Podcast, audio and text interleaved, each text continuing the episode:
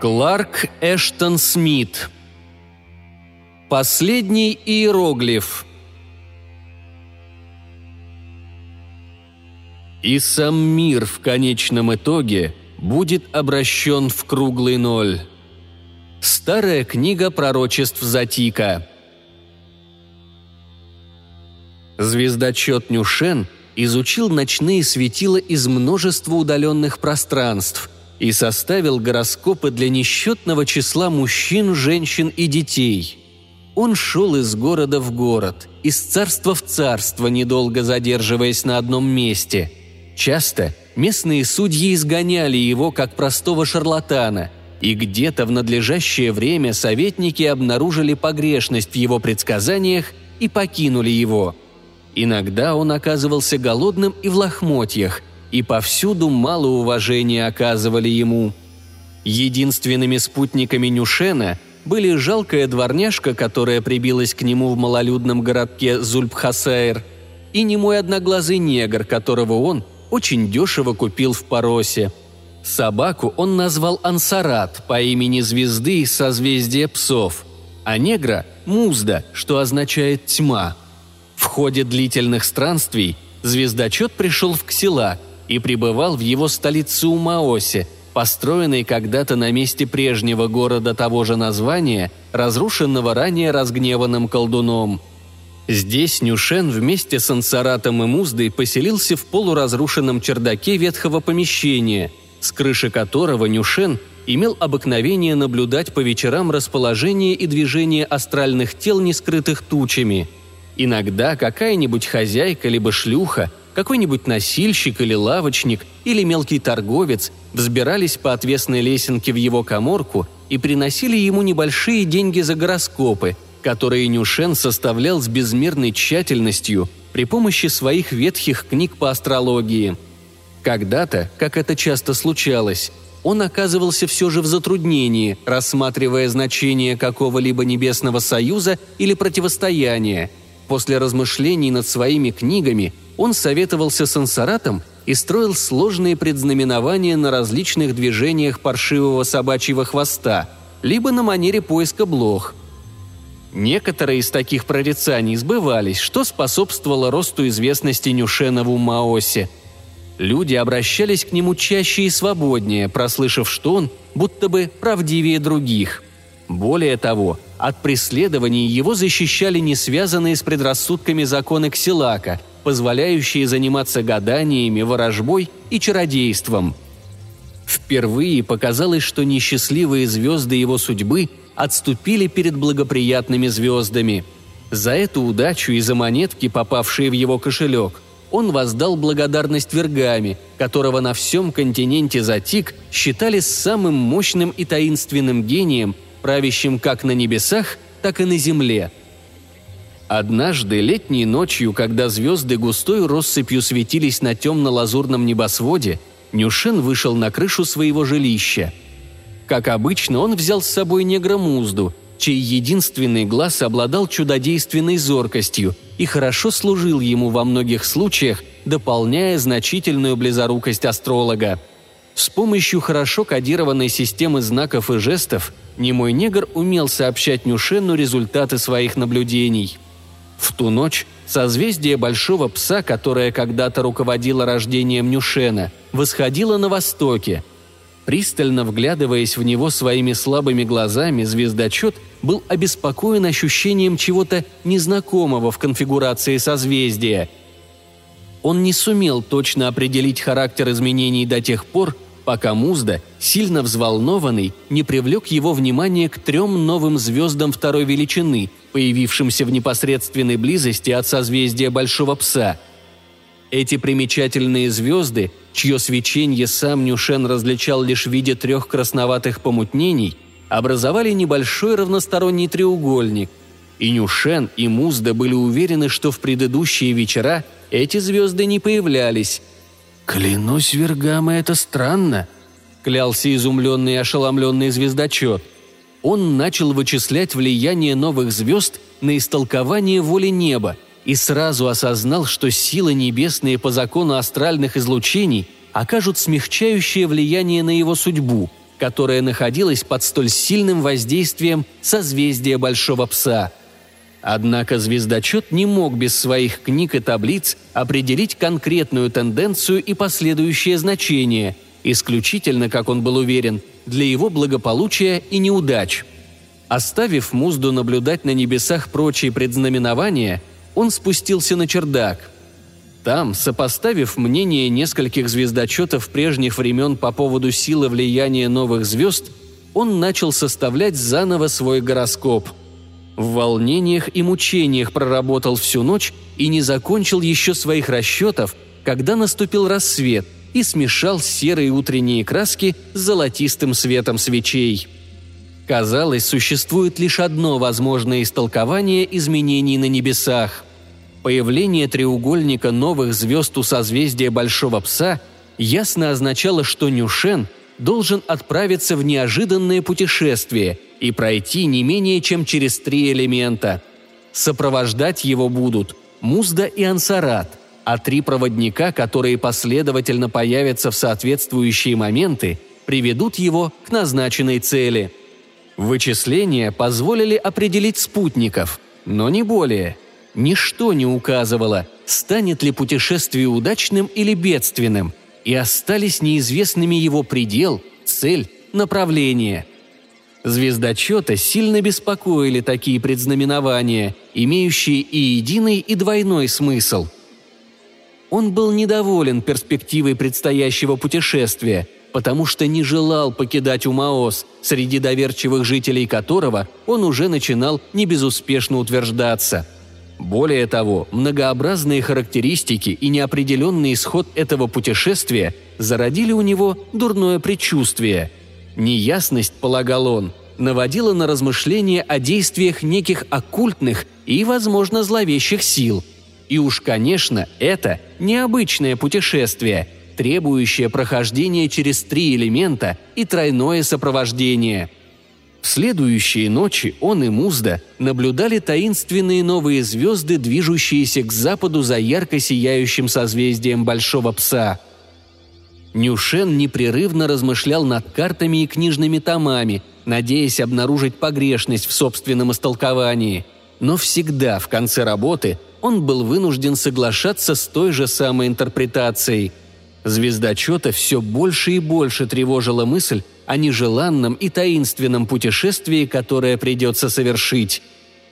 Он продолжал преуспевать в Уммаосе, и, казалось, нет никакого мыслимого резона, чтобы покинуть город. Нюшен ощущал себя человеком, который ждет какого-то сомнительного вызова, и неизвестно, откуда он придет и в какой час. Все время со страхом и беспокойством он вглядывался в лица своих посетителей, думая, что первый из трех предсказанных проводников – может появиться среди них безвестным и неузнанным. Музда и пес Ансарат, обладающие интуицией немых существ, ощущали эту странную тревогу, испытываемую их хозяином. Они явно разделяли ее, и негр выражал свои чувства дикими гримасами, а пес припадал к земле под столом, либо безустанно шнырял взад и вперед с облезлым хвостом между ног – Такое поведение, в свою очередь, подтверждало беспокойство Нюшена. Он счел его плохим предзнаменованием. В один из вечеров звездочет в сотый раз размышлял над своим гороскопом, который вычертил многоцветной тушью на листе папируса. Он был потрясен, когда на чистом нежном поле листа увидел любопытный знак, который не был частью его записей. Знак представлял собой иероглиф, начертанный коричневой тушью и изображал, по-видимому, мумию, покров которой неплотно окутывал ноги, а стопы были раздвинуты, словно шагали. Мумия повернулась лицом к той четверти карты, где стоял знак большого пса, которым в Затике отмечали храм Зодиака. Когда Нюшен исследовал иероглиф, его удивление сменилось беспокойством. Он помнил, что накануне поля на карте были совершенно чисты, а с чердака он вчера не выходил. Музда, конечно, никогда бы и не осмелился притронуться к карте. Более того, негр почти не умел писать. Среди разнообразной туши, которой пользовался Нюшен, не было ни одной, имевшей этот неяркий коричневый оттенок, такой грустный и мягкий контраст на фоне белого папируса. Предсказатель ощущал тревогу, как человек, противостоящий зловещему и необъяснимому видению. Конечно, образ мумии не был начертан человеческой рукой, подобно знаку странной планеты, которая была близка к тому, чтобы приблизиться к сферам его гороскопа. Появление трех новых звезд предполагало действие сверхъестественных сил. В течение многих часов он тщетно пытался разгадать эту тайну, но во всех его книгах не нашлось таких сведений – Казалось, в работах звездочетов таких прецедентов вообще не встречалось. Весь следующий день Нюшен с утра до вечера был занят вычерчиванием линий судеб, предопределенных небесами жителям Умаоса. Завершив со своей обычной изнурительной тщательностью все вычисления, он еще разок развернул и свою карту, хотя руки его и дрожали. Почти паническое предчувствие беды охватило предсказателя – когда он увидел, что коричневого иероглифа уже не было на полях, он в виде шагающей фигуры переместился в один из нижних домов гороскопа, где развернулся по направлению к созвездию пса и как бы наступал на этот знак созвездия, восходящего над горизонтом. Звездочет начал дрожать от благоговейного страха и любопытства, как человек, ощутивший роковое и непостижимое дурное предзнаменование – Никогда в часы размышлений астролог не замечал изменений в появившемся знаке. И все же, каждый вечер, когда он разворачивал карту, видел, что мумия шагала еще ближе к дому пса. Пришло время, когда фигура стояла уже на пороге дома пса, необычная своей тайной и угрозой, которые были все же за пределами пророчества, мумия, казалось, ждала исхода ночи, когда ее пронзит серая дымка рассвета – Измученный ночными бдениями и работой, звездочет уснул в своем кресле. Никакие сны не тревожили его. Музда был достаточно осмотрителен, чтобы не беспокоить, и никаких посетителей в тот день не ожидалось. Так прошли утро, полдень и день. Нюшен и не заметил, как они прошли. Вечером его разбудил громкий и печальный вой ансарата – который раздавался из самого дальнего угла комнаты. Но только открыл он глаза, как с испугом ощутил аромат горьких специй и пронзительный запах натра. Затем, сквозь туманную пелену сна, еще застилавшую глаза, астролог узрел в тусклом желтоватом свете свечей, зажженных муздой, высокую мумиеподобную фигуру, безмолвно стоящую рядом с ним – ее голова, руки и тело были плотно укутаны саваном, но ниже бедер одежды лежали неплотно. Фигура стояла в позе идущего. Одна иссохшая коричневая ступня впереди другой. Ужас охватил Нюшена, и ему пришло в голову, что фигура в саване, был ли это фантом или привидение, напоминала тот странный перемещающийся иероглиф, переходящий из дома в дом по карте его судьбы – из-под тяжелого савана невнятно прозвучали слова «Собирайся, Онюшен, потому что я первый проводник в путешествии, которое предсказано тебе звездами». Ансарат, съежившийся от страха под кроватью, все еще лаял, испугавшись гостя. Нюшен видел, что Музда попытался спрятаться вместе с собакой – Ощутив дрожь, как от холода приближающейся смерти, Нюшен подумал, что этот призрак и есть сама смерть. Он встал с достоинством, присущим астрологу, которое сохранял при всех превратностях судьбы. Он позвал Музду и Ансарата, и оба повиновались ему, хотя и испытывали раболепный страх перед темной, закутанной в саван мумией. Вместе с товарищами по судьбе Нюшен повернулся к гостю – «Я готов», — сказал он, и голос его так дрожал, что был почти не слышен. «Но я хотел бы взять некоторые свои пожитки». Мумия покачала своей закутанной головой. «Хорошо бы ничего, кроме гороскопа, не брать. Только его ты должен хранить до конца». Нюшен склонился над столом, где оставил свой гороскоп — но прежде чем начал сворачивать раскрытый папирус, он заметил, что иероглиф мумии исчез. Это было как если бы начерченный символ, пройдя по гороскопу, материализовался в мумию, которая сейчас его посетила. Но на нижнем поле карты в удаленном противостоянии созвездию пса появился иероглиф цвета морской волны, причудливого водяного с хвостом сазана и головой получеловека и полуобезьяны, а за водяным – черный иероглиф маленького баркаса. На мгновение удивление преобладало над страхом. Нюшен бережно свернул карту и стоял, держа ее в правой руке. «Идем», сказал проводник. «Времени мало, а ты должен пройти через три стихии, которые охраняют обитель Вергамы от неуместного вторжения». Эти слова подтвердили прорицание звездочета, но тайну его будущей судьбы не проясняло сообщение, что он должен войти, вероятно, в конце путешествия в мрачный дом существа, именуемого Вергамой – которого некоторые считали самым тайным из всех богов, а другие – самым загадочным из всех демонов. Во всех землях Затика о Вергаме ходили слухи и небылицы. Они были разными и противоречивыми, за исключением того, что этому существу все приписывали обладание почти всемогущими силами. Ни один человек не знал, откуда Вергама появился – но считалось, что огромное число людей пребывала к нему в течение веков и тысячелетий. Ни один не вернулся обратно. Много раз взывал Нюшен к имени Вергамы, кляня или протестуя, как это обычно делают люди, пользуясь именами окутанных тайной владык. Но теперь, услышав это имя из уст своего мрачного гостя, звездочет был полон жуткими предчувствиями.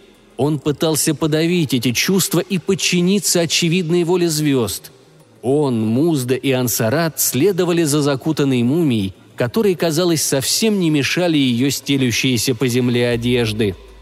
Взглянув с сожалением на свои потрепанные книги и бумаги, он вышел с чердака и спустился по лестнице. Тусклый свет, казалось, окутывал одежды мумии, и кроме этого света другого освещения не было. Нюшен подумал, что дом странно темен и тих, как если бы все его обитатели ушли или умерли. Он не слышал никаких звуков вечернего города и не смог разглядеть ничего, кроме тьмы, плывущей за окнами, выходящими на маленькую улицу. Кроме того, ему показалось, что и лестница изменилась, вытянулась и не выходит больше во двор, а ведет окольными путями в какие-то душные подвалы и грязные мрачные коридоры – Нюшену казалось, что он идет по бесконечным катакомбам, в которых собрались смерть и разложение всех времен. Он слышал за спиной шарканье музды и временами жалобный испуганный вой ансарата. Он понимал, что эта парочка следует за ним. В этом холодном и смертоносном тумане нарастал ужас. Астролог содрогался от отвращения, которое он, живой человек, испытывал в присутствии закутанной мумии и всего того, что разлагалось вокруг в этой непостижимой тьме. Воздух здесь словно нес смерть, и сердце астролога замерло. Повсюду в затененных склепах и укромных тайниках он ощущал присутствие бесчисленных мертвецов. Звездочет подумал, что ощущает рядом с собой печальное колыхание саванов, дыхание, исходящее от окоченевших покойников – сухое щелканье обнаженных челюстей. Но тьма застилала все вокруг, и он ничего не видел, кроме светящегося силуэта своего проводника, который шествовал как по своему родному царству. Нюшену казалось, что он идет по бесконечным катакомбам, в которых собрались смерть и разложение всех времен. Почти не думая о том, чтобы подбодрить себя звуками собственного голоса, он начал расспрашивать проводника, хотя и язык прилип к горлу – Правда ли, что Вергама и никто другой призвал меня отправиться в путь? С какой целью он призвал меня? И в какой земле он обитает?» «Судьба твоя призывает тебя», — сказала мумия. «Эту цель ты узнаешь в конце, в назначенное время, и не раньше. А что касается третьего твоего вопроса, то ты не стал бы умнее если бы я назвал тебе место, где спрятан дом Вергамы от прегрешений смертных существ, потому что эта земля не обозначена ни на одной карте и ни на одной карте звездного неба. Такие ответы показались Нюшену двусмысленными и тревожными. «Сомнительный в самом-то деле», — подумал он. «Должна быть цель путешествия, начало которого завело так далеко в империю смерти и разрушения, и, безусловно, подозрительным было существо, которое призвало его к себе и послало в качестве первого проводника сухую сморщенную мумию, закутанную в погребальные одеяния.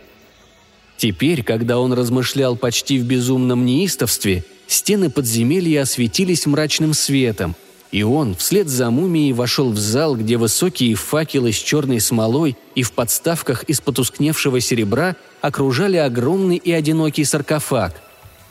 Когда Нюшен приблизился, то на крышке и стенках саркофага он не увидел ни рун, ни скульптур, ни иероглифов, но по пропорциям представлялось, что в нем должно быть лежит гигант – не останавливаясь, мумия прошла вперед, но Нюшен, видя, что пещеры позади саркофага полны тьмы, отпрянул, не желая двигаться за ней. Пусть звезды и предписывали ему совершить путешествие, ему показалось, что никакое человеческое существо дальше идти не смогло бы. Движимый внезапным импульсом, он схватил один из тяжелых факелов длиной в ярд, горящих вокруг саркофага – и, держа его в левой руке, с гороскопом крепко зажатым в правой и с муздой и ансаратом позади, ринулся вон, надеясь по своим же следам вернуться по этим мрачным пещерам в Умаос. Нюшен не слышал, ищет ли мумия дорогу. Но когда он бежал, свет необыкновенно ярко пылающего факела раскрывал перед ним кошмары, скрытые тьмой – он видел человеческие кости в отвратительном смешении с костями чудовищ, разбитые саркофаги, из которых торчали полуразложившиеся члены неведомых существ. Члены эти были ничуть не похожи на головы, руки или ноги. Вскоре катакомба стала разветвляться, и он наугад выбирал себе дорогу, не ведая, приведет ли она его на нехоженный путь или в Уммаос – он наткнулся на огромный череп без надбровных дуг, лежащий на земле с глазницами, обращенными вверх, а позади черепа находился покрытый плесенью скелет этого чудовища, преграждавший путь. Ребра зажали сужающиеся стены, как будто чудовище доползло сюда и застряло. Белые пауки с головами демонов и размерами с обезьяну сплели свои паутины в пустых арках костей. Скелет, казалось, дрожал и шевелился – Отвратительные пауки роились над ними, собирались в бесчисленные множества и покрывали каждую косточку. Нюшен со своими спутниками устремился назад. Вернувшись к развилке пещеры, он последовал по другому ответвлению. Здесь пауки-демоны его уже не преследовали. Но, торопясь, как бы мумии и пауки не догнали его, астролог вскоре натолкнулся на край огромной ямы с водой, заполнявшей пещеру от стены до стены – Перепрыгнуть ее было невозможно. Пес Ансарат, принюхавшись к запахам, исходившим из ямы, отпрянул назад с бешеным лаем. Нюшен, державший факел высоко над собой, заметил далеко внизу мерцание ряби на воде, расходящейся кругами. Появилось два кроваво-красных пятна, которые плыли, покачиваясь к центру ямы.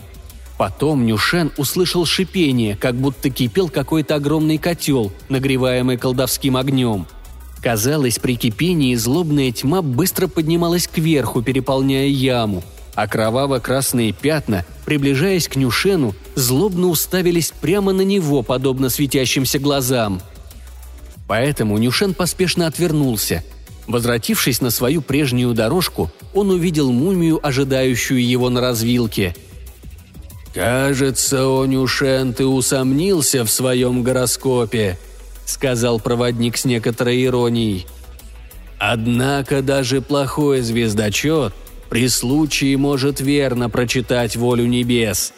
Повинуйся же звездам, которые направили тебя в путь». Астролог покорно поспешил за мумией. В пещере, где стоял огромный саркофаг, мумия заставила его вернуть факел, который он украл на свое место. Нюшен пробирался во тьме глубоких склепов – и единственным источником света были фосфорицирующие одежды мумии. Наконец, из пещер, в тени которых уже проникал хмурый рассвет, он выбрался на берег моря, бушующего под хмурым небом. Вздрогнув от резкого света и ветра, мумия отпрянула в подземелье, сказав «Здесь кончаются мои владения, и я должна тебя покинуть. Жди второго проводника». Нюшен стоял на берегу. Штормовой ветер развивал его волосы и одежду. Ощущался острый запах морской соли. Он услышал лязг металла и увидел, как ржавая бронзовая дверь входа в пещеру захлопнулась. Взморье ограждали неприступные скалы, спускавшиеся прямо в море. И так волей-неволей пришлось ждать. И вскоре в несущемся прибое он увидел приближающегося тритона с головой получеловека и полуобезьяны. Вслед за тритоном подскакивал на волнах маленький черный баркас, но никто не стоял у руля и никого не было на веслах. Нюшен сразу же вспомнил иероглифы морского существа и лодки, которые появились когда-то на полях его гороскопа. Развернув папирус, он с удивлением увидел, что обеих фигур там нет и не усомнился в том, что они исчезли, так же, как и иероглиф мумии во всех домах Зодиака, и даже в том доме, где предсказана была его судьба. А на месте тех двух фигур, напротив созвездия Большого Пса, в гороскопе теперь светился иероглиф огненной саламандры. Тритон призывал его манящими и шутовскими жестами, широко оскалившись, показывая острые, как у акулы, белоснежные клыки – Подчиняясь этим знакам, Нюшен выступил вперед и взошел на баркас. Верные своему хозяину Музда и Ансарат сопровождали его. После этого Тритон поплыл по бушующему прибою, а баркас, как будто повинуясь волшебным рулям и веслам, двинулся вперед, прямо в неведомый туманный океан, борясь с ветром и волнами. Еле заметный среди морской пены и тумана Тритон, не останавливаясь, плыл вперед – Казалось, время и пространство отступили. Нюшен не ощущал ни голода, ни жажды, как будто перестал быть смертным. Казалось, душа его плывет по морям странных сомнений и самого зловещего отчуждения. Он опасался смутного хаоса вокруг, так же, как раньше боялся катакомб.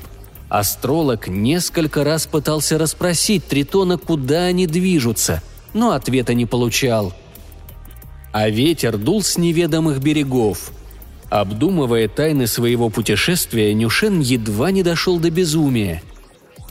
Ему пришла в голову мысль, что, пройдя зону смерти, он пересекает сумрачное чистилище, место заточения существующих извечно, и, думая об этом, он с неохотой предполагал что-то о третьей части путешествия, но не осмеливался размышлять о природе его цели – Вскоре туман внезапно рассеялся, и солнце, сияющее высоко в небе, послало потоки золотых лучей.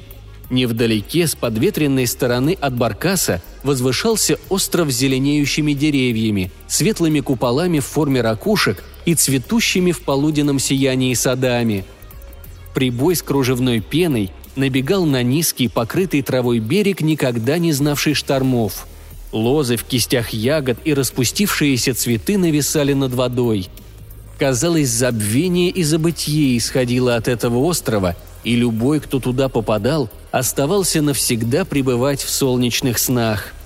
Нюшен был охвачен страстным желанием остаться в этом тенистом зеленом краю.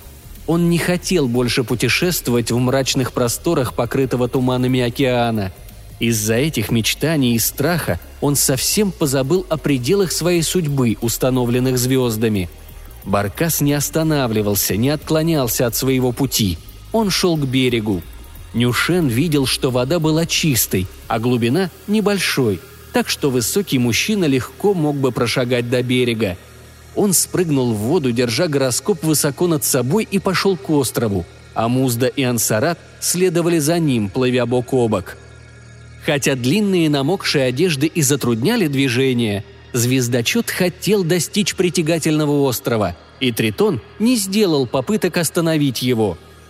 Вода доходила почти до подмышек, позднее только до кушака, затем только до колен.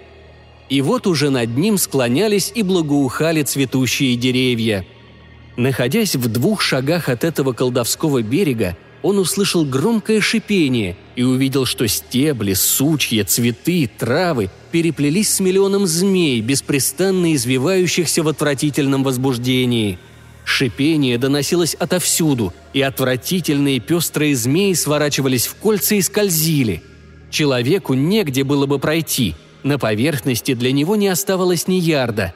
С отвращением отвернувшись от берега, Нюшен обнаружил, что и Тритон, и Баркас находятся рядом и ждут его.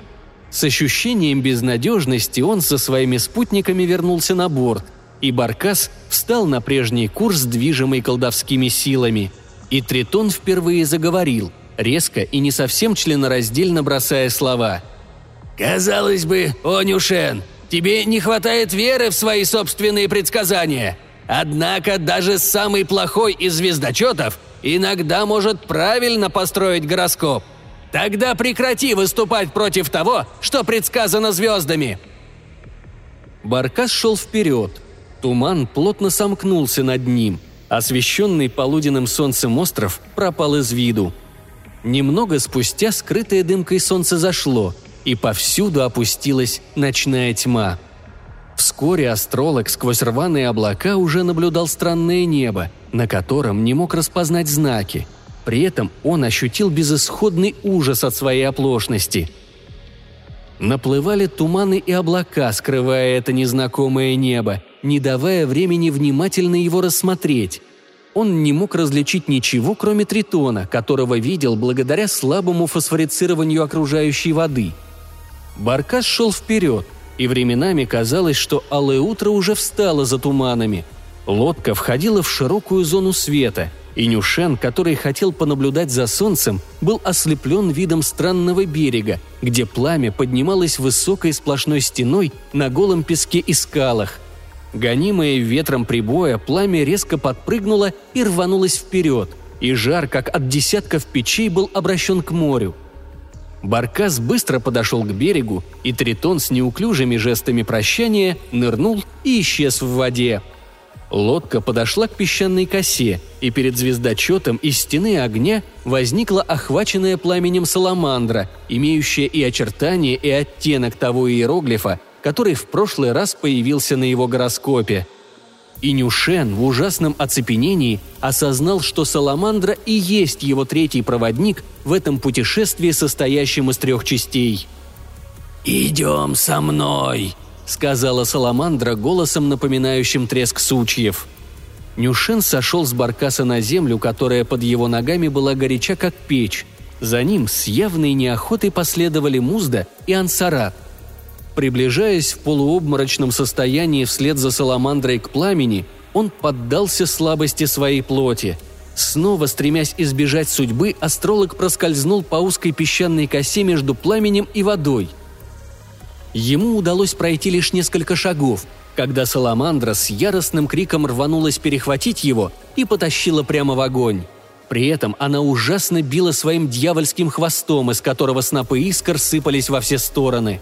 Нюшен не мог видеть лица Саламандры и думал, что пламя поглотит его, как листок бумаги. Но в стене появилось отверстие, пламя приняло форму свода, и он прошел под ним со своими спутниками, ведомой Саламандрой, и попал на покрытую пеплом землю, по которой низко стелился дым.